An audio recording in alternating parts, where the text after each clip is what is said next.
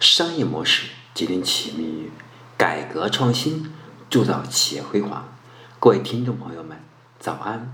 我是商业模式导师金开成，欢迎大家收听我们商业模式创新的课程。那今天早上呢，又由我来陪伴您一起度过上班的这段旅程，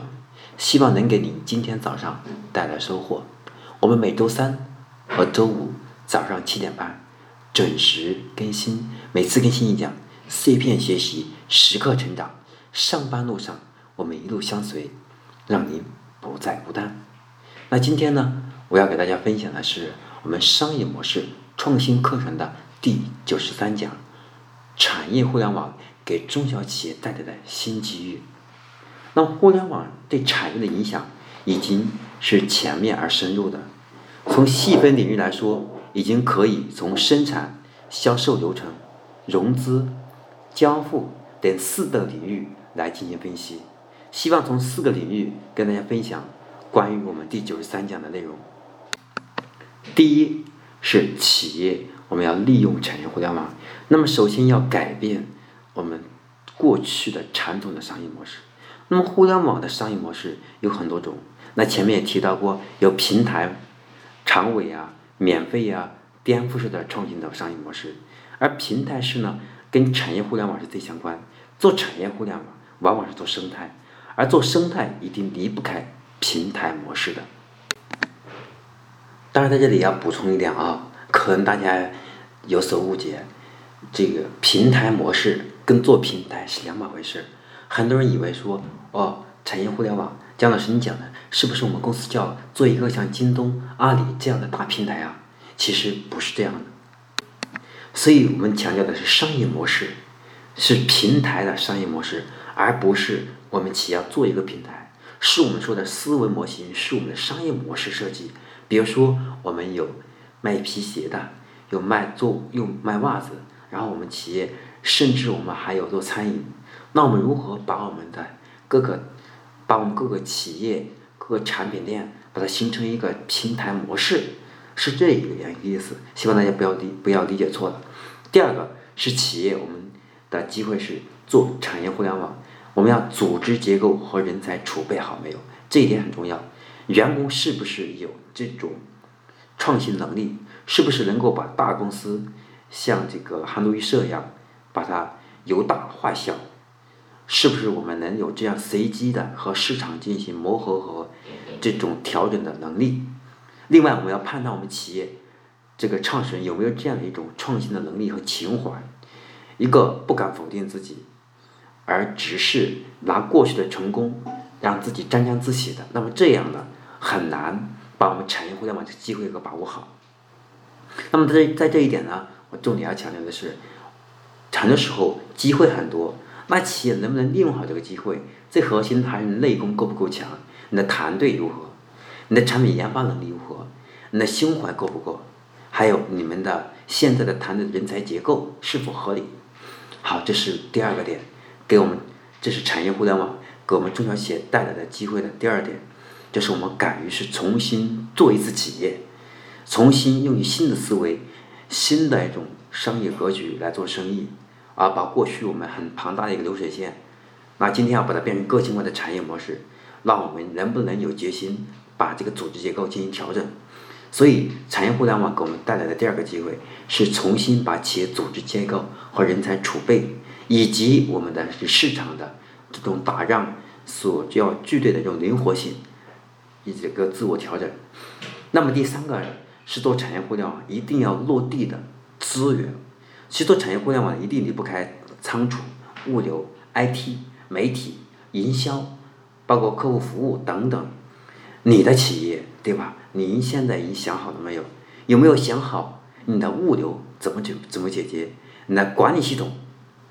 怎么解决？你的营销怎么怎么做？你的品牌建设怎么怎么打？你和用户之间怎么形成粘性？哎，这个地方主要讲的是我们要利用好。我们现有的资源和身边的二度、三度人脉资源，把我们企业现有的核心能力给它爆发出来，这样也是我们产业互联网给我们带来的机会。这是第三个，希望我们在这一点上，大家能够重。点的是建一个表格，把你现有的人脉资源、产品资源、上游下游，包括你现在企业的这个二度、三度人脉资源，包括你品牌的影响力，都可以画出来，看看能否成为你的一种核心资源。第四个机会呢，是产业互联网的资本。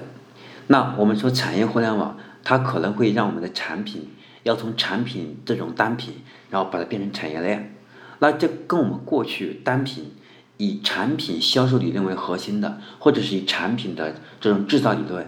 是把产品造出来，然后给客户在其中选择一个他需要的产品，这种方式完全不同。那产业互联网呢，跟过去还是有明显的区别的。那它重点是要思考，我们最好是把我们的资源把它变成流动资金，带来源源不断的流水，而不是像过去这样的，我们只有把现有的产品卖出去挣到钱了，才能做下一件事情。那么这是产业互联网给我们的一个忠告和给我们的一个新机会，就是能够给我们企业去重新塑造我们资金这个这个流动资金现金流的问题。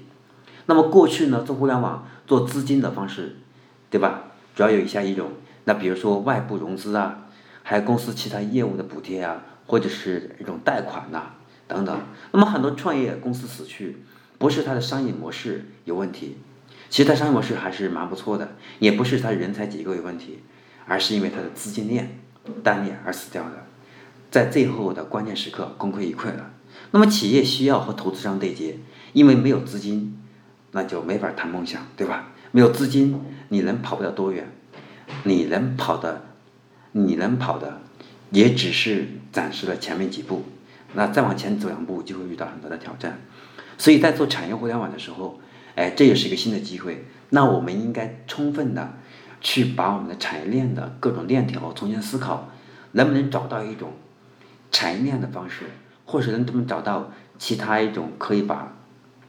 资源或产品变现更快的方式，给我们带来源源不断的现金流。那这也是产业互联网给我们的一个新的一种商业机遇，是可以允许羊毛出在猪身上，让其他的动物来买单的这种思维，对吧？就像过去我们说的，呃，淘宝的那种思维啊，我们也是可以考虑。当然，我们不要完全的是模仿，因为今天的互联网跟过去的互联网还是有很大的差距的。那么，这是我今天要分享的关产业互联网给中小企业带来的。四大机遇，那么第一个机遇是什么呢？第一个机遇主要是给我们的是一个做平台的机遇，但这个做平台并不是说自己要建一个第三方大平台，而是把企业现有的各个资源整合起来，变成一种平台化的思维。第二个是我们企业要出利用产业互联网这种新机遇，来重新塑造我们企业的人才结构，重新梳理我们现在的组织架构的合理性。让我们企业未来更好的迎战我们可能面对的各种灾难和困难。